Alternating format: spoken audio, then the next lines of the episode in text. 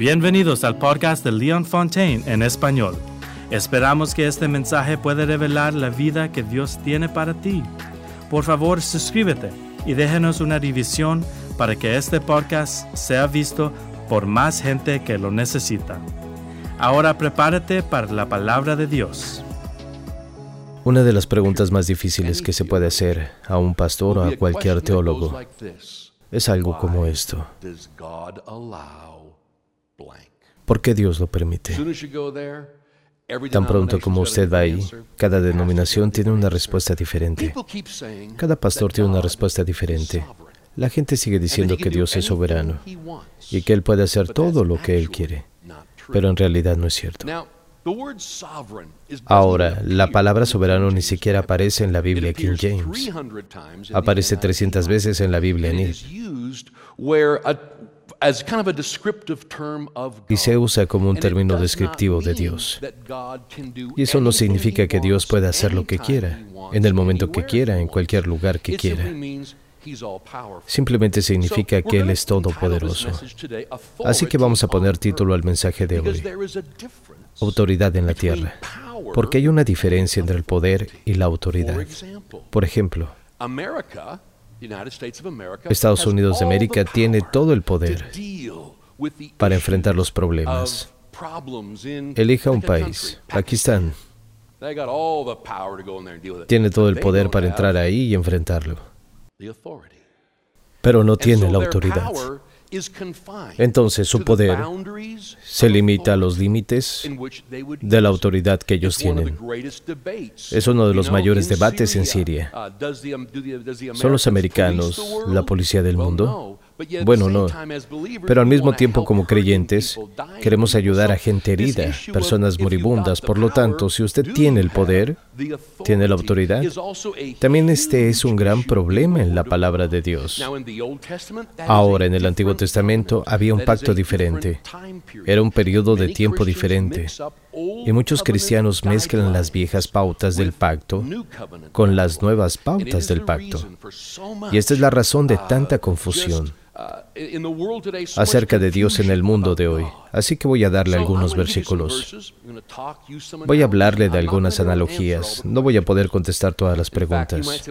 De hecho, usted podría decir, bueno, pastor, usted podría explicar por qué me pasó esto. Y puede ser que usted tenga una situación horrible. Lo mejor que puedo decirle es, no sé. Cuando usted llegue al cielo, pregúntele a Dios, pero no renuncie a lo que sabe de Dios por lo que no sabe. Bueno, voy a ayudarle de una manera general a entender esta pregunta mientras la mira desde la perspectiva de la autoridad, no del poder. ¿Es Dios todo el poderoso? Sí. Su poder puede obrar absolutamente. ¿Tiene la autoridad? Esas son las preguntas. Salmos capítulo 8, 4, 6. ¿Qué es el hombre para que en él pienses? ¿Qué es el ser humano para que lo tomes en cuenta? Pues lo hiciste poco menos que los ángeles. Ahora la palabra ángeles ahí en el original es la palabra Elohim. Los traductores se confunden, tanto que piensan, él debe estar hablando de ángeles, no de Dios. El hombre no es solo un poquito más bajo que Dios, es un poco más bajo que los ángeles. Bueno, eso es ridículo porque el último versículo de Hebreos 1 dice que los ángeles son nuestros siervos. Entonces, ¿cómo podemos estar abajo que los ángeles? Bien, así que sigue. Porque tú lo has hecho un poco más bajo que los ángeles y los has coronado. Ahora, una corona significa realeza, autoridad, gobierno. Tú los has coronado de gloria y honor. Los has hecho para dominar las obras de tus manos. Tú has puesto todas las cosas debajo de sus pies. Bien, tomemos este versículo aparte. Yo no digo esto. La Biblia lo dice. Dice que a la humanidad se le ha dado dominio sobre todas las obras de sus manos, todo lo que Dios ha creado en este planeta, todos los diferentes reinos, el reino de los animales, el agua, la tierra, las bestias, la prosperidad. Tiene todo dominio sobre lo que Dios ha hecho. La humanidad domina. Luego dice, ha puesto todas las cosas bajo sus pies. Y debajo de sus pies es un término para la realeza. Es un término de autoridad. Está bajo sus pies. tiene autoridad, tiene poder. La Biblia lo dice muy claramente. Ahora vaya a Salmo 115, 16. Ahí dice, los cielos le pertenecen al Señor, pero siempre que hay un pero, hay un pero. Pero a la humanidad le ha dado la tierra. Quiero que usted se fije, tenemos dos versículos aquí. ahora que dicen que todo está bajo el dominio de la humanidad, está bajo sus pies, que todo lo que Dios ha creado se lo ha dado a la humanidad. Ellos están sobre ella. Ahora este versículo dice que el cielo es el Señor y luego dice que toda la tierra ha sido dada a los hijos de los hombres. Cada generación de seres humanos son los que tienen la autoridad aquí en este planeta. Génesis capítulo 1, 26, 28 dice, y dijo Dios, hagamos al hombre a nuestra imagen y semejanza, que tengan dominio. Cuando usted habla de dominio en Canadá, es dominio de mar a mar escrito justo en los edificios de Parlamento, tendrá dominio de mar a mar. Por lo tanto, el dominio es una autoridad. Es un término de autoridad. Dice que va a tener dominio sobre los peces del mar, sobre las aves del cielo, sobre el ganado, sobre la tierra y sobre todo lo que se arrastra sobre la tierra. De acuerdo, eso es hablar de los reptiles, pero ustedes damas tienen dominio sobre los que se arrastran. Dios creó al hombre a su imagen. A la imagen de Dios lo creo. Hombre y mujer los creo. Entonces Dios los bendijo. Esta bendición es muy poderosa. Él los bendijo. Hay favor sobre la humanidad. Y les dijo, sean fructíferos, multiplíquense, llenen la tierra sométenla, dominando los peces, las aves, el aire, todo ser viviente que se mueva sobre la tierra. Dios necesita trabajar a través de nosotros para tener autoridad en el planeta. Dios necesita trabajar a través de la raza humana, porque Él dio autoridad a los seres humanos. Les dijo que es suyo y Dios no se va a retractar de su palabra. De hecho, usted puede buscar este versículo cuando llegue a casa. Hay un versículo en la Biblia que dice, antes de que pase en el cielo y la tierra no dejará de cumplirse, ni una jota o tilde de la palabra de Dios. Dios no puede retractarse de su palabra. Su palabra es tan poderosa que literalmente mantiene unida la tierra a los cielos. Es la palabra de Dios hablada, es la presencia de Dios que literalmente mantiene este lugar unido. Y si Dios extranjera su palabra, su presencia lejos de este mundo físico, esta dimensión explotaría. Cada fibra simplemente desaparecería. Dios se ha puesto con nosotros, nos ha puesto en autoridad y necesita trabajar a través de nosotros. Ahora, voy a dar otro paso un poco más abajo y quiero que usted se quede conmigo si puede. Ahora, Juan 10.1.10 es una escritura muy malentendida. En esta Jesús habla y esto es lo que dice. He who does not enter the sheepfold by the door Ciertamente les aseguro que el que no entra por la puerta al redil de las ovejas, sino que trepa y se mete por otro lado, es un ladrón y un bandido. Bueno, vamos a desmenuzar esto. ¿Quién es el ladrón, el bandido, el asesino del planeta? Satanás. Así que aquí está hablando de Satanás. Ahora bien, ¿cuál sería el redil? Bueno, si tú y yo somos ovejas, entonces lo que sostiene a las ovejas es el redil. Muy bien, entonces estaré hablando del planeta, porque hay ovejas por todo el planeta. Vamos a asegurarnos de lo que sabemos. Así que ciertamente les aseguro que el que no entra por la puerta al redil de las ovejas, sino que trepa y se mete por otro lado, es un ladrón y un bandido. Pero el que entra por la puerta es el pastor de las ovejas. Vamos a parar justo ahí. ¿Por qué? Bien.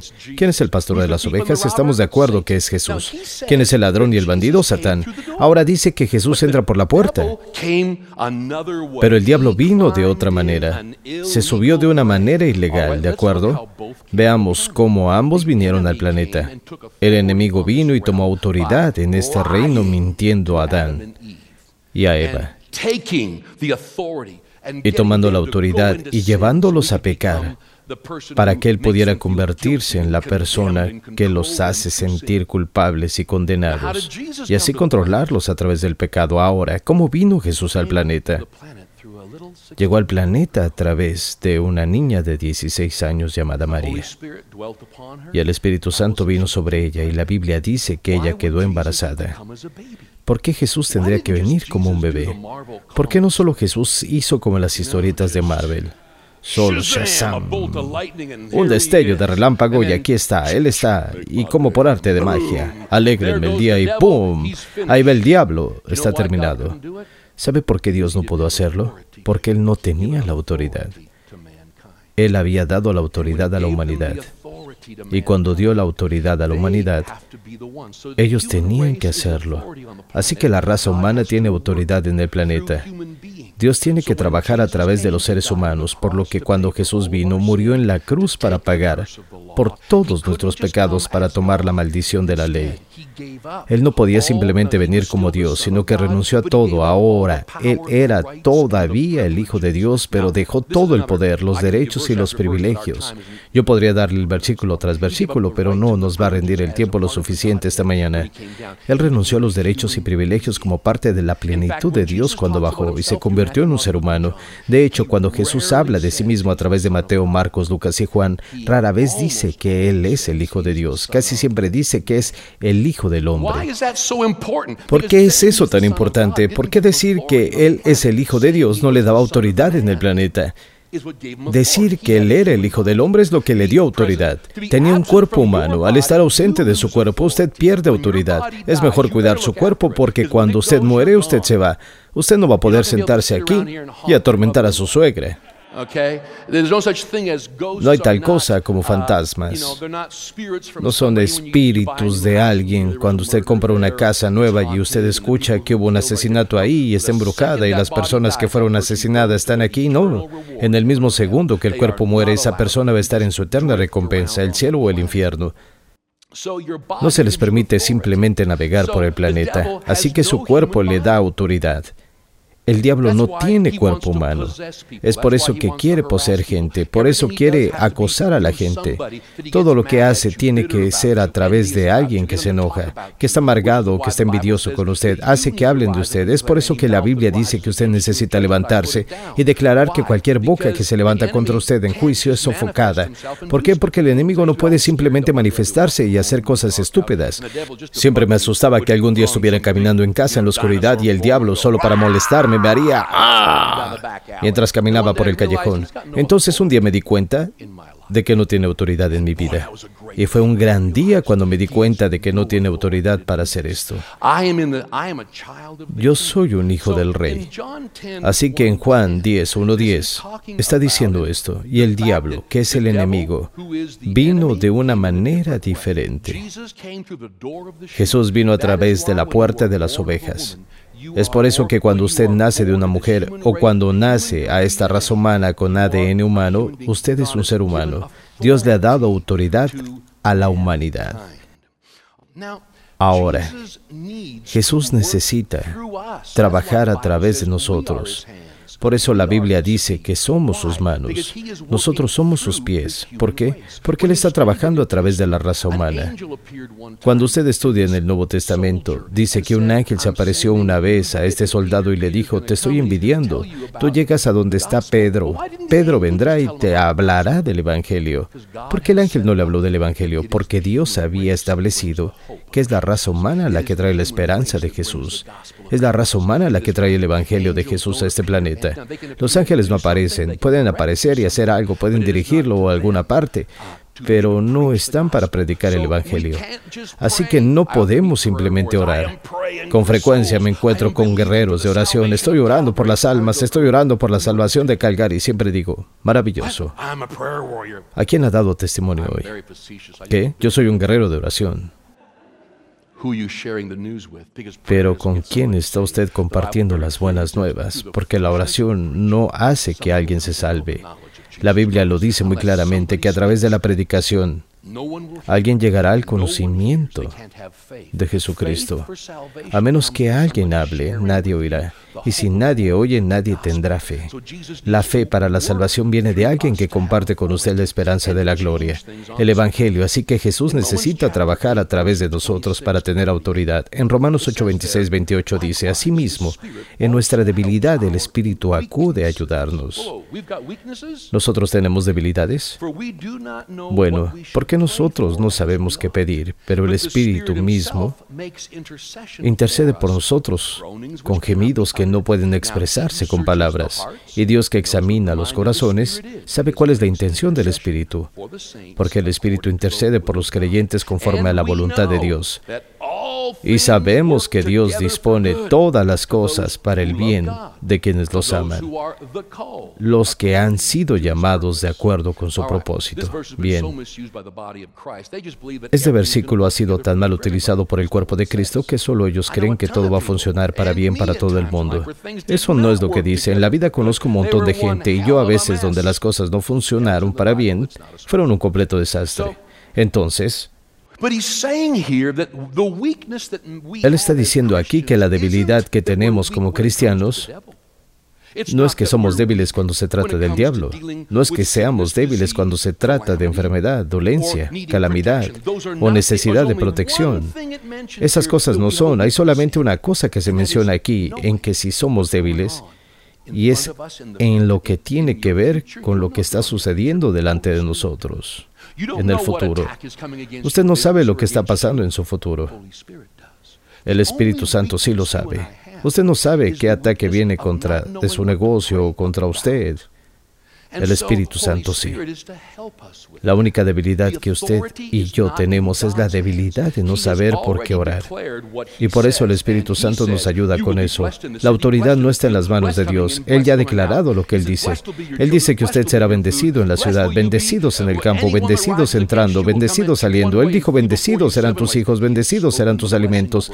Bienaventurados seréis. Cualquiera que se levante contra ustedes vendrá por un camino y huirá delante de ustedes por siete caminos. Él ha declarado bendición sobre cada área de su vida y ha declarado que la bendición es suya. De hecho, no es Dios quien decide quién prospere y quién no. No es Dios quien decide quién se cure y quién no. No es Dios quien decide quién es rescatado y no rescatado. Así que es por eso que es tan crucial para el cuerpo de Cristo que usted conozca la verdad y cuando la conoce y conoce esta verdad lo libera. Usted comienza a cambiar la forma en que educa a su familia, cómo usted enseña a sus hijos, cómo usted habla proféticamente y en cómo usted declara la palabra de Dios sobre el futuro, sobre su negocio, sobre su salud. Es demasiado fácil para nosotros simplemente decir en una palabra, Dios es soberano, puede hacer lo que quiera. Y si no me dio un buen trabajo, supongo que no quiere que yo tenga uno. Eso es absurdo. Usted no puede decir, bueno, no estoy saludable, oré, le pregunté a Dios y no pasó nada. Así que supongo que esta es su voluntad. No, la palabra dice que cuando las cosas no suceden, debe ir a la palabra y dejar que la palabra de Dios comience a tratar con profundas creencias de su corazón. Descubra las verdades que se manifestaron con la manera en que usted fue educado. Y así que la Biblia dice que estas creencias del corazón que incluso no pusimos en nuestro mundo vinieron a nosotros mientras crecíamos desde niños. Lo que usted piensa sobre Dios, lo que piensa acerca del diablo, lo que piensa sobre la prosperidad, los hombres, las mujeres, todas sus creencias, sobre estas áreas que se han formado en lugar donde crecimos, tíos, tías, abuelos, iglesia, ciudad, todas estas cosas ya han formado creencias en que usted ni siquiera era consciente de que las tenía. Así que su trabajo ahora es comenzar a descubrir lo que Dios piensa sobre eso y tener las creencias de Dios y llevarlas a su interior. ¿Cómo hace usted eso? Renovando su mente con la palabra, refugiándose en la oración. La oración es mendigar, suplicar y pedir a Dios para encontrar la respuesta en el área que usted necesita. Usted necesita una respuesta. La oración es mantenerse con Dios en su presencia. La Biblia dice que los discípulos tenían el poder y la autoridad y podían afirmar que habían estado con Jesús y que Jesús cada mañana pasaba tiempo con Dios. ¿Con quién pasa usted su tiempo mientras usted pasa tiempo en la palabra de Dios, mientras pasa tiempo en oración? No es mendigando, escuchando y rogando, no. Está aprendiendo su autoridad. Es literalmente simplemente refugiarse en su presencia y su fuerza. Conviértase en un guerrero, no en un preocupado. Conviértase en alguien que empieza a saber quién es. Cuando comenzamos a desarrollarnos en el amor de Dios y comenzamos a saber quién es somos y la autoridad que tenemos, hay una indignación de justicia que se eleva dentro de ustedes y dice, esta enfermedad no tiene cabida en mi familia. Y usted empieza a entrar en la palabra de Dios, no diciendo, oh Dios, por favor, ¿podría curarme? Sino diciendo, tu palabra dice, y usted comienza a pasar tiempo. Su tiempo de oración es literalmente un tiempo de meditación, de crecer en la palabra, y luego usted se levanta cargado.